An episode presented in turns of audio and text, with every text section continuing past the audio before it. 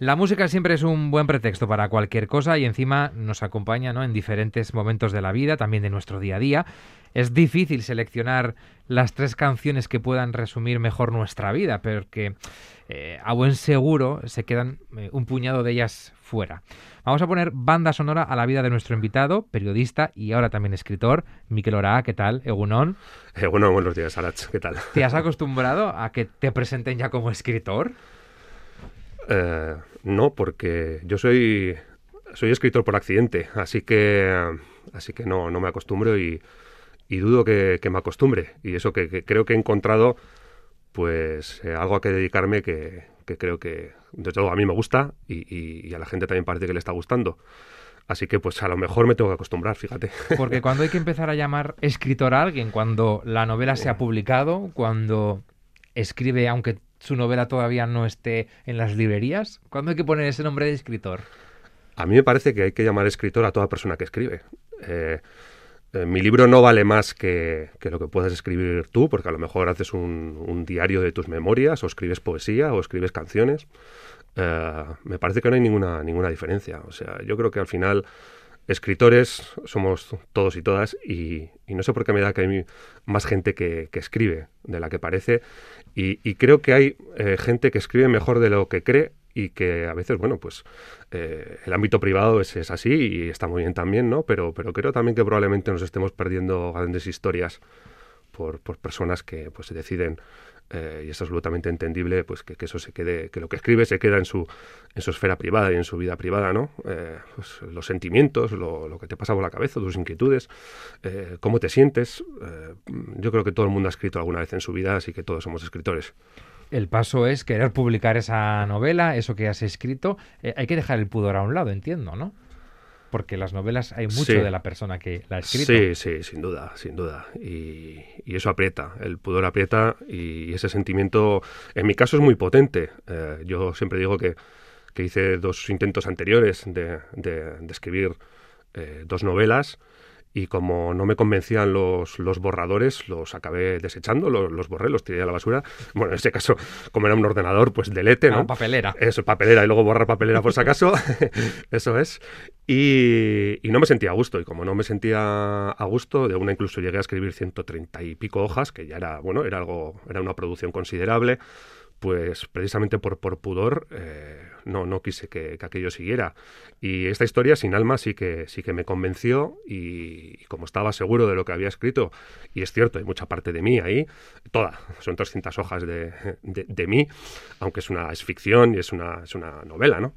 Eh, no, no, es, no, es, realidad, pues, eh, pues bueno pues decidí dar ese paso y, buscar una editorial en que lo publicara. Ahora vamos a hablar de, Sin Alma, de la historia que cuenta, de los personajes, de lo que te ha motivado a escribirla, pero como este espacio se llama Tres canciones y una vida, me gustaría saber qué papel juega la música en tu vida. Eh, fundamental. Eh, yo digo, yo he tenido dos crisis eh, personales importantes en, en mi vida. una más grave que, que, la otra, la segunda mucho más profunda, mucho más grave que la, que la primera, pero siempre digo que la primera vez me salvó la música. Eh, yo me encerraba en mi habitación con mis cassettes, con mi música y eh, conseguí eh, seguir adelante con, con, la música. Así que, que, sí que ha tenido ese concepto vital de salvavidas. Y luego he estado 20 años tocando la batería, pues en grupos de, de, rock y al final pues tres años tocando blues con un guitarrista norteamericano. Eh, así que la música va conmigo siempre, siempre ha ido conmigo y, espero que, siga siendo así. Antes de empezar con el primer tema que has seleccionado, me gustaría saber también eh, qué música eh, lleva Miquel en, su reproductor musical, cuál es la música que te acompaña habitualmente, depende del estado de ánimo, de la situación para la que necesites esa música. Sí, yo sobre todo llevo eh, rock y, blues, ¿no? Es lo que es lo que me gusta, es lo que de lo poco que sé tocar es donde me encuentro me encuentro cómodo, me encuentro a gusto. Pero también he de decirte que, que ah, cualquier cosa que tenga calidad, eh, más o menos me gusta. O sea, es decir, soy capaz de escuchar eh, prácticamente cualquier cosa siempre y cuando tenga una, calidad mínima. O yo considere que, ojo, que eso también es subjetivo, que tiene una calidad mínima, ¿no? Pero sobre todo yo eh, escucho, pues eso, blues y, rock. ¿Por qué has seleccionado Miquel Laboa? Y bueno, pues si hablamos de Miquel Laboa del Chori a Chori. La has seleccionado porque esa, esa canción aparte que creo que Mikel Laboa debe tener, un, tener una calle en todos los pueblos y, ciudades de, Euskal Herria, eh, pues he elegido a Mikel Laboa y esa canción de Choria Chori porque para mí contiene eh, una de las enseñanzas fundamentales de la vida. Que a mí me ha costado, me ha costado bastante aprenderla, pero creo que al final lo, he conseguido. la letra dice que al final, si tú le cortas las alas a, un a, un pájaro, pues conseguirás mantenerlo, ¿no? Conseguirás que se quede contigo a tu lado. Pero si le cortas las alas ya no será un pájaro. Y para mí, eh, Mikel Aboa en esa canción eh, cuenta cuál es la diferencia importantísima para mí entre querer y amar. Creo, creo que los seres humanos queremos mucho, pero amamos poco. ¿Por qué? Porque querer al final eh, tiene una letra pequeña, que es la letra pequeña de la posesión o de la cláusula, ¿no? Que es yo te quiero como yo quiero que seas. Pero eso no es amar, es, es, querer. El amar no hay condiciones. No, el amar, amar es querer a una persona con todo lo que trae y con todo lo que tiene. Si no eres capaz de soportar a una persona por alguno de sus aspectos, si hay una línea roja que es infranqueable, lo que tienes que hacer es dejar a esa persona. No la podrás amar, la podrás querer mucho, pero no la vas a poder amar. Para mí eso es fundamental y, esa letra en ese sentido es, es, apoteósica. Bueno, pues vamos con ese primer tema, con Mikel Aboa, Choriak Chori.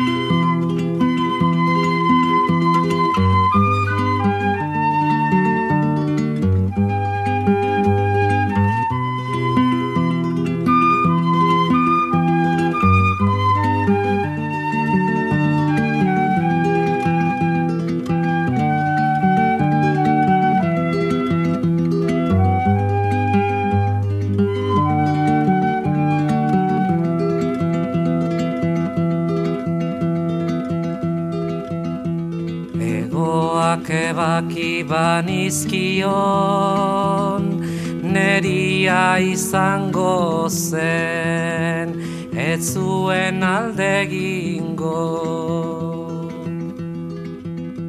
egoak ebaki banizkion neria izango zen ez zuen alde gingo baina nonela etzen gehiago txoria izango. Baina nonela etzen gehiago txoria izango. Eta nik txoria nuen maite eta nik txoria nuen maite.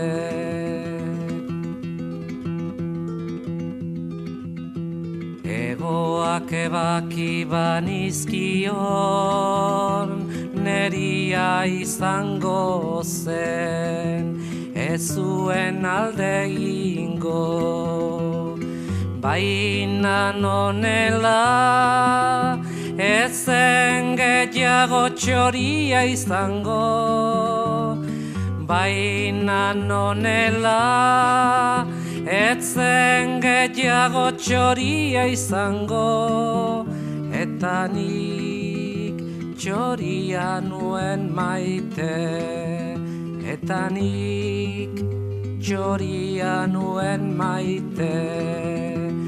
La la la la la la la la la la la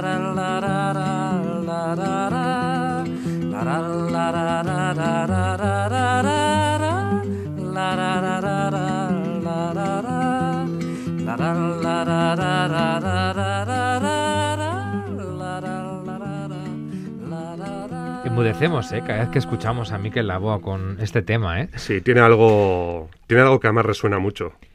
Hablabas de, la diferencia del querer y del amar. No es exactamente lo mismo. Em, ¿Se puede amar sin dolor?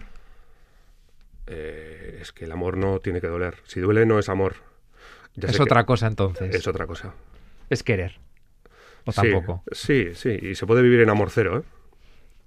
estos son conceptos de, de, de psicología, sí, yo me he leído como 30, 40 libros de psicología para poder escribir el mío y sé que son conceptos eh, de, psicología, pero, pero son, son ciertos y existen. ¿Cómo surge Sin Alma? ¿O eh, por qué? Sí, bueno, eh, yo he dicho que, es, un, es, un, accidente. Es un accidente y para mí es un, es un salvavidas. La primera vez fue la música que me salvó la vida, la segunda vez en la literatura, en este caso un, libro. A mí ese libro me salvó la vida y, no es un ejercicio de marketing para, vender más libros. Eh, ese libro contiene una fórmula de la, de la felicidad, eh, la mía, la que a mí me está sirviendo para intentar día a día mejorar y dar la, intentar dar la mejor versión de, mí mismo. Eh, yo estaba en, un, en una crisis personal grave, no, ya no era sostenible como, como persona. Y entonces, bueno, eh, toda mi vida pues había, se había derrumbado, ¿no? Eh, entonces yo, yo, no, yo no alcanzaba a, entender qué es lo que había pasado. Eh, y tenía muchas, muchas preguntas. tenía tantas preguntas que me estaba volviendo loco. Entonces necesitaba responderlas. Y pues bueno, lo que hice fue, yo, yo, no entendía por qué había pasado todo aquello, ¿no? Como yo habiendo puesto todo a toda la carne en el asador, cómo había fracasado de esa manera, ¿no? Eh, al final la frustración es, es, tremenda, ¿no? Y el sentimiento ese de, vacío absoluto, de ¿qué, pinto yo ahora aquí, no? Bueno, pues entonces lo que hice fue, eh, en primera instancia, acudí a los libros de autoayuda, pero eh, yo no les quito valor a los libros de autoayuda, pero lo que sí digo es que en mi caso no, no, no servían, porque claro, eh, un libro de autoayuda yo digo que es, con todos los respetos, eh, para, las, para las personas que escriben ese, ese tipo de libros, tienen, tienen valor, pero para mí es gimnasia de mantenimiento. Y, me explico, es decir, yo si no comprendía cuál era la razón de, de mi fracaso, vamos a llamarlo así, de lo que me estaba pasando, a mí no me servía de nada, por poner un ejemplo, igual es un poquito absurdo, pero es real, eh, todas las mañanas cuando te levantes da gracias por cinco cosas. Ya, eso está muy bien cuando tú has atajado, cuando estás en un tratamiento de tu problema, eh, ¿vale? Por eso le llamo gimnasia de mantenimiento, pero realmente eso no, no, no va a la raíz de, lo que a ti te, ha pasado. Entonces, lo siguiente que hice fue echar mano, ir a una biblioteca y me puse a leer libros de, neurociencia y de psicología. O sea, directamente, desde cómo funcionan las neuronas, las sinapsis neuronales, hasta pues eh, cómo toman las decisiones o cómo tomamos las, decisiones eh, los seres humanos, ¿no? ¿Qué, ¿Qué, papel tiene la parte consciente, la parte subconsciente, etcétera, etcétera. Y ahí empecé a darme cuenta de que eh, iba poco a poco encontrando las respuestas a lo que me había, me había, pasado. Y luego di, pues por ejemplo, con Iñaki Piñuel, que es un, es un profesor eh, de la Universidad de, Alcalá, es un catedrático de, la Universidad de Alcalá, y, y, este está especializado, por ejemplo, en las psicopatías narcisistas. Y dije, vale, ahora voy entendiendo qué es lo que ha pasado aquí, ¿no? Eh, también a Enrique Corbera, a, bueno, a mucha gente, ¿no? Que, he leído, he tenido el placer de descubrir. Y yo siempre digo que, al final, eh, para mí, el valor verdadero está en este viaje. No en el objetivo, no en el destino, sino en el viaje en sí. Porque de algo absolutamente malo he conseguido, algo muy he conseguido sacar algo bueno, ¿no? Eh, y la novela que se llama Sin Alma, ya lo hemos dicho, pues ah, está tu alma, ¿no? Ahí la, has dejado impresa. Eh, el protagonista se llama eh, Jesús Díaz. A Jesús Díaz le arrebatan todo lo que era su vida normal, ¿no? Eh, su trabajo, su mujer, la casa, los amigos. si te quitan todo eso, ¿qué queda? ¿Por qué merece la pena vivir? Si te quitan todo lo que, a lo que estás habituado, ¿no? No estamos acostumbrados, ¿no? A, te queda lo más. A perder todo eso. Te queda lo más importante, tú mismo. Eh, es el último en lo que reparamos. Sí, pero es último que, el último en lo que reparamos eh, porque eh, la sociedad en la que vivimos nos lleva a, esa tesitura. Pero realmente lo único que tú necesitas en tu vida para ser feliz es a ti mismo. Si tú no aprendes a ser feliz solo, si tú no eres feliz, si no consigues esa paz interior, es imposible que hagas feliz a nadie que puedes estar bien con nadie, ni en, tu, ni en tu vida, ni en tus circunstancias, ni en tu trabajo, ni etcétera. Nosotros no somos el trabajo, ni siquiera somos la edad que tenemos. Nosotros somos nosotros mismos. Todo lo demás son capas que te vas construyendo a lo largo de la vida, desde que naces. Podemos hablar largo y tendido de eso si quieres, pero, pero al final eh, tenemos un, un problema que se llama ego. El ego yo antes también lo entendía mal, comprendía mal el ego al final eh, sabe que tú eres vulnerable y lo que hace es, insisto, construirte una serie de escudos, una serie de caparazones Mm. para que no te hagan daño. Pero tú no eres todo eso. Tú no eres todo eso. Dices en el libro, la luz es demasiado dolorosa para quien quiere permanecer en la oscuridad. ¿Hay personas que se sienten cómodas en, en el dolor propio? En el propio y en el ajeno. Eh, ¿Más en el propio que en el ajeno? ¿Más en el ajeno que en el Eh, propio? Hay personas que, por desgracia, están muy atrapadas en sí mismas. Y, y no van a poder salir de ahí. No van a poder salir de ahí porque no son conscientes de que necesitan hacer un ejercicio de transgresión y un ejercicio de, de despertar y de darse cuenta de que así no van a ninguna parte, de que nunca van a ser felices y no van a, ser- no van a poder hacer felices a los que les rodean. O sea, lo primero es querer acabar con tu propio dolor, ¿no? Para avanzar. Lo primero es querer acabar contigo mismo, destruirte, para construirte de nuevo. Y ya sé, ya sé que estos conceptos eh, son, son, Somos muy grandilocuentes, ¿no? Pero sí, bueno, aparte, luego... aparte parecen muy etéreos, pero, pero de verdad que no, que no lo son. Esa es la clave de todo. Y decíamos en el propio, eh, ¿hay gente que es mala? A mí me cuesta creer que, que hay gente que es mala, que disfruta con el, con el dolor eh, Eh, ajeno. Hay gente, hay gente que eh, tiene comportamientos tóxicos o tiene comportamientos negativos o malignos. Eh, yo no tengo claro que haya gente que sea mala. Lo que sí tengo claro es que hay personas que no pueden hacer las cosas de otra manera de como las hacen. Porque están tan condicionados por el subconsciente que es imposible. Mira, los últimos estudios científicos dicen que eh, de las decisiones que tomamos, eh, entre un 90, fíjate lo que digo, entre un 90 y un 95% de las decisiones que tomamos están ya decididas en tu subconsciente. Es decir, tú estás tan condicionado desde que estás en el útero materno, desde antes de nacer, ya estás recibiendo estímulos. Por tanto, estás tan condi- tan condicionado que no puedes reaccionar de otra manera. No podemos pedir un imposible. Esas personas, si no hacen un ejercicio concreto de querer cambiar, por tanto, de ser conscientes de que necesitan un cambio, no hay nada que hacer. Entonces van a seguir siendo, entre comillas, como tú les has llamado, malas, ¿sí? Porque no pueden ser buenas. No pueden serlo. Eh, Jesús Díaz es periodista, entiendo que hayas tirado de un recurso que, es, eh, que Sí. tú conoces, el mundo que conoces, pero ¿por qué un thriller y por qué esta historia? Eh, bueno, eh, hay una, había una serie de, lo he dicho antes, ¿no? Eh, yo tenía que, sacar una serie de, de temas, una serie de sentimientos, una serie de reflexiones, una serie de informaciones que yo había ido recopilando. Eh, podía haber hecho, pues bueno, un, un ensayo, por decirlo así, pero yo no soy, además soy muy crítico con el intrusismo, no me gusta en el periodismo, no- tampoco me gusta en otros campos. Yo lo digo siempre, yo no soy psicólogo, yo no soy psiquiatra, yo no soy coach, eh, para eso hay gente estupenda, son buenísimos profesionales y hay que acudir a ellos, ¿no? Podía haber hecho eso, pero, pero no, no, no le veía sentido, por tanto yo intenté eh, contar una historia. Entonces, tampoco iba a contar, también podía haber hecho una autobiografía, pero francamente mi vida no es excepcional y no tiene, sí, no, no tiene, no tiene atractivo para, que, para hacer un libro, ¿no? Eh, por tanto, eh, eso- esa idea también la, la deseché, así que lo que me quedaba era pues hacer una cosa que tú comprenderás, Arach, perfectamente, porque eres periodista, los periodistas que hacemos, contamos historias. ¿no? De otros, generalmente. Bueno, pues yo lo que hice fue inventarme una novela, un thriller, una historia, una novela negra. Y, y bueno, pues sacar esas cosas que yo necesitaba sacar. ¿Y has eh, saldado deudas pendientes con la novela? ¿Propias y ajenas? Eh, Aparte es- de cicatrizar todas esas heridas que, que tenías, eh, he saldado eh, una cuenta pendiente conmigo. Que es la principal, ¿no? Sí, claro. La primordial. Claro, claro. Yo no soy, no soy, de, no soy de venganzas, pero sí soy de, de intentar encontrar, encontrar la paz. Y yo necesitaba encontrar mi paz personal, particular, y ese libro es un cierra un ciclo. O sea, una parte de mi vida es un portazo, y a partir de ahora, pues eh, esperan otras vivencias, otras personas, otras situaciones, y, y lo que te digo, pues, eh, pues espero que un, que un futuro eh, muy diferente al que al pasado, ¿no? Que he tenido. ¿Cuáles han sido las escenas más difíciles? Tanto por lo que querías contar como lo que querías reflejar. Eh, bueno, realmente no he tenido escenas que, que haya dicho, uff, qué difícil es esto. Pero sí que hay que intentar ponderar las cosas para que no se te pasen de rosca.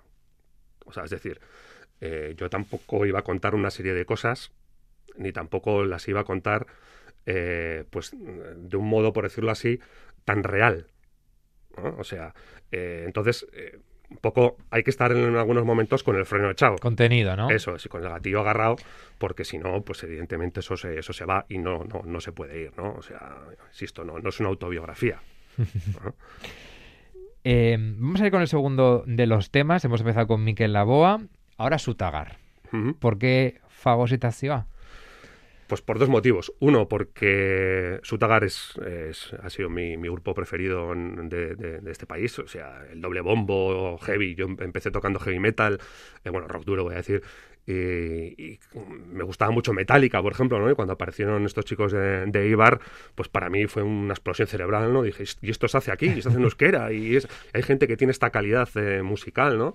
Y, la verdad es que me ganaron eh, musicalmente. Además, tuve el placer de conocerles precisamente en esta casa con Roberto Ñederra, una entrevista que un día vinieron Ujú. Aitor Gorosabel, el cantante, y Asir Osoro, que entonces era el bajista de Sutagar. Tuve el placer de conocerlos, me firmaron el disco, etcétera, y para mí aquello fue pues lo más, ¿no? Como, como, como se suele decir. Y, y la fagocitación, pues he elegido este, este tema porque, porque creo que, que, que, es que efectivamente, y eso también, eh, la novela va de eso también, estamos absolutamente fagocitados por la sociedad. ¿eh? Eh, y voy a ir más, voy a ir más allí todavía. eh, eh, no voy a hablar de los, de los medios de comunicación, que también podemos hablar. Y, De los que se habla mucho, ¿no? Sí, ¿Verdad? sí, sí. Pero voy a ir más allí y voy a hablar de las redes sociales. No sé si habéis visto, por ejemplo, un documental que es el dilema de, de- de social, social Dilema, en- que me sorprendió que estuviera en Netflix. Hay que ver, ese documental hay que verlo. Hay que verlo para comprender el alcance de dónde estamos, de qué están haciendo con nosotros. Y eh, insisto, me llamó, me llamó mucho la atención que estuviera en una plataforma como Netflix y Netflix haya sido capaz de, de poner eso o de lanzar eso a la, a la- a la opinión pública. Pero eh, bueno, yo de hecho, yo me quité de las redes sociales. O sea, no, no tenía Facebook, no tenía Instagram, eh, mantuve el Twitter por el tema de la, de la, de la información. Pero por el tema de la promoción del libro tuve que volver. Sí. Si, si os dais cuenta, si, si- si os metéis en las redes sociales, yo jamás publico nada eh, de mi vida privada. Es decir, todo está relacionado con el libro. Y solo volví por el tema del libro, porque a día de hoy está claro que si no estás en las redes sociales no, no existes prácticamente, y tuve que volver. Pero si no, no hubiera vuelto a las redes sociales. Eso es veneno. Eso es veneno. No os voy a contar qué dice o qué pasa o qué cuentan en ese documental de, de Netflix, porque os estaría destripando eh, la, la historia de ese documental, pero, pero es alucinante, alucinante. Y yo, empezamos hablando de que esa novela, las primeras notas de prensa, hablamos de que esa novela era distópica. ¿no? Luego te voy a preguntar por y, eso. Y ¿eh? no lo es, pues, pues, entonces me callo, pero, pero de Vamos a ir con el no tema, nada. pero luego quiero que hagamos una reflexión precisamente Venga. sobre ese asunto.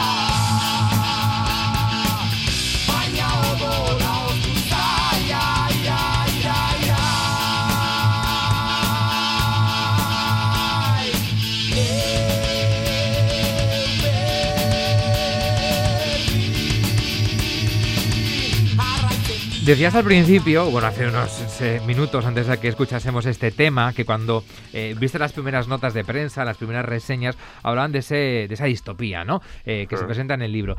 Mi pregunta y la reflexión que quería que hiciéramos es que muchas veces, ¿no? Estas distopías acaban siendo casi realidad, ¿no? Sí, sí, yo no sé, yo no sé tampoco si, si la gente sabe exactamente qué es, me imagino que la mayoría sí, que es una distopía. Una distopía es un, es un futuro, vamos a decir así, idealizado, eh, eh, vamos a decir, un futuro extraño de estos tipo, por ejemplo, si alguien, sí, Blade Runner, que es un, es un clásico, pues es algo así, ¿no? Estos futuros o estas situaciones eh, sociales un poquito extrañas, autoritarias, bueno, hay con, con, cierta dosis también de, bueno, eso, ¿no? De lo que digo de autoritarismo. claro, no, podemos hablar en concreto del, del tema de la, de la novela, pero nos hemos, me quedé corto nos hemos quedado corto. Y, además es que eh, todo fue, después de ver, por ejemplo, ese documental y de empezar a indagar en esta historia, eh, nosotros hablamos de, en un sentido concreto de, una sociedad concreta y, de cómo los gobiernos y cómo los medios de comunicación y cómo pues eh, manejan o nos manejan ¿no? a, las, a las personas. Pero, pero insisto, cuando vimos aquello, cuando vi aquel documental, dije, ya no es distópico esto. esto es más que una realidad. Y está ahí. Y, tanto que está ahí. Y no la queremos ver. Y tanto que está ahí.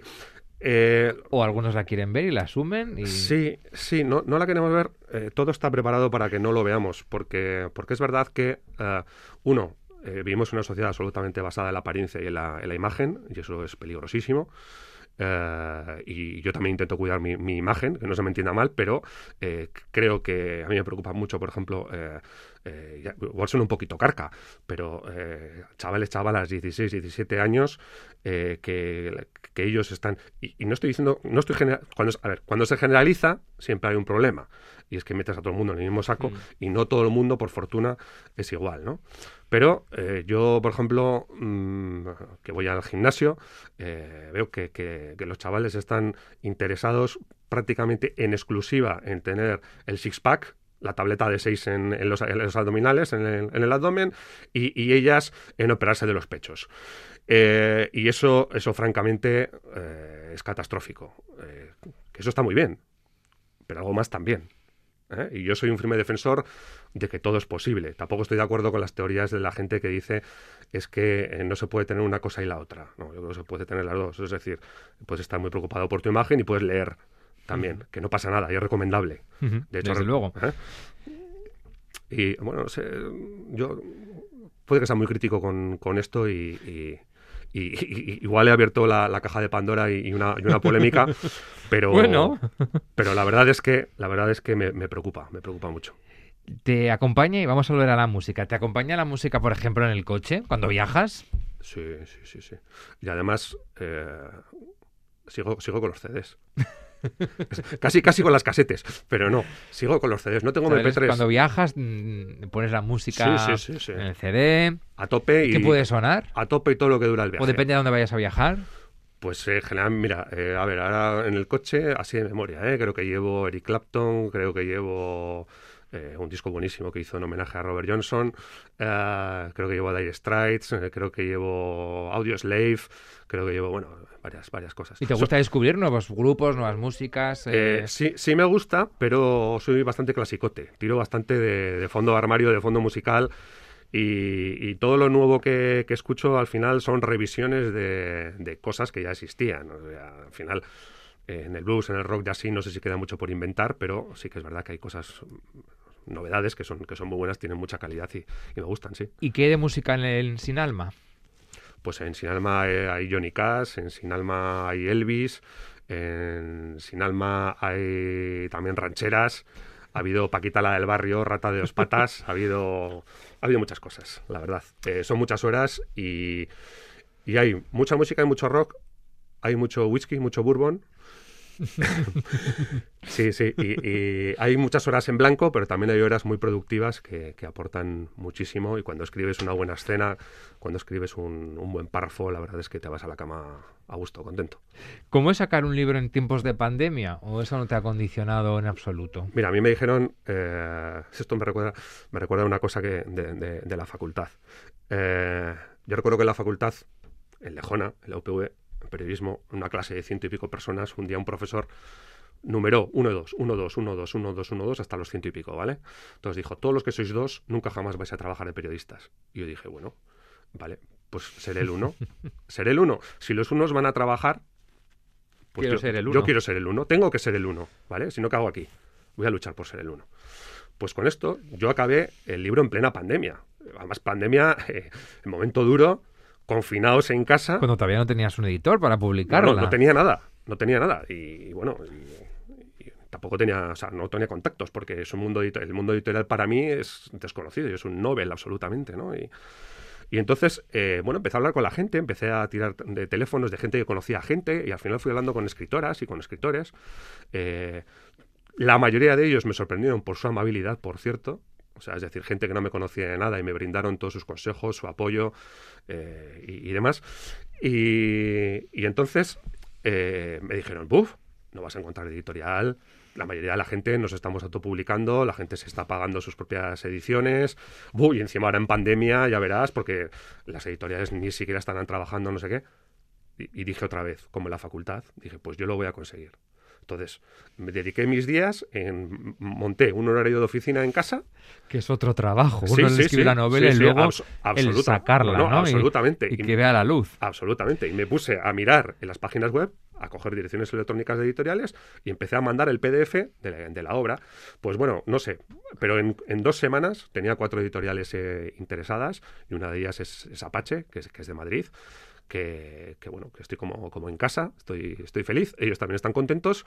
Y que esa que- relación dure, ¿eh? es importante. Sí, bueno, Vamos a ir con el tercer tema, Miquel. Eh... Preséntamelo. Bueno, eh, Dantza gaitezen hil, hilarte es el último single de, de Modus Operandi. Mm, Yo voy a ser sincero, casi siempre lo soy. Francamente no me gusta nada. A ver, no es que no me guste nada. Entonces, ¿por A qué ver, encaja aquí? No es que no me guste nada. Yo, a mí no me gusta eh, el ska y ese tipo de, de músicas, insisto. Si tienen calidad me gustan, puedo ir a un concierto, y de, hecho he ido y me lo he pasado bien, pero no es una música, no es una música que yo compraría, una música que yo eh, me pongo, me pongo en mi casa. Pero eh, el cantante de Modus Operandi es el antiguo ta- cantante de, de Betagarri, Iñaki Ortiz de Villalba, y es mi amigo. Y creo que los amigos, a los amigos hay que apoyarles siempre. Y acaban de sacar eh, este single y por tanto me parecía oportuno pues escuchar Modus Operandi y escuchar a Iñaki cantar. Y además es muy importante lo que dice, bailemos hasta la muerte, con eso sí me quedo. Efectivamente.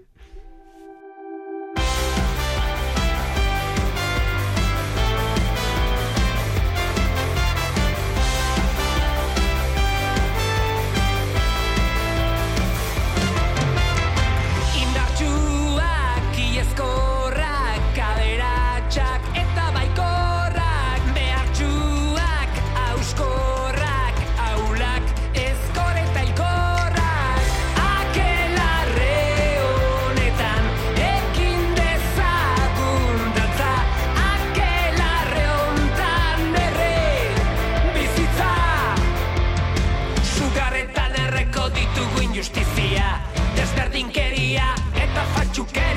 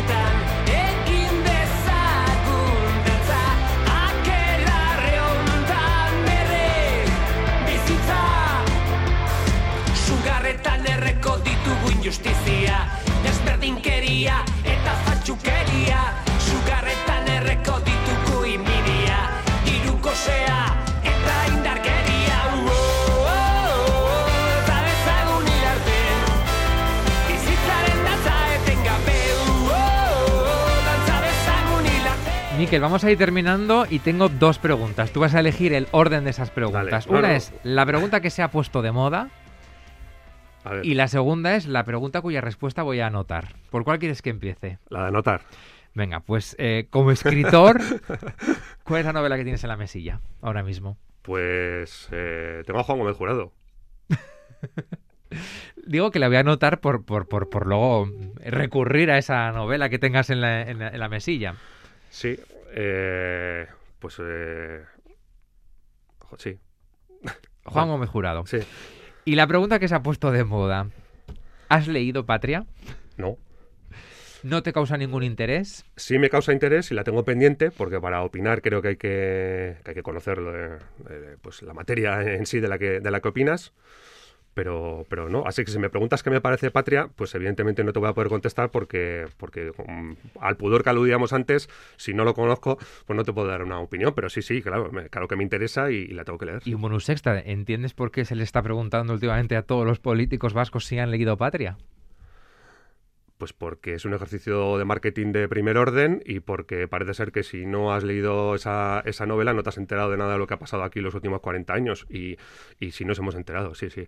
Por suerte y por desgracia, por las dos cosas, Sí, ¿eh? ah, por ambas, por ambas cuestiones. Miquel Ora, oye, muchísimas gracias por haberte acercado aquí con. Sin Alma, eh, que la podemos, eh, tenemos que leerla. Y, por cierto, ¿está en, en, libro electrónico o de momento solamente en papel? Todavía no, todavía no.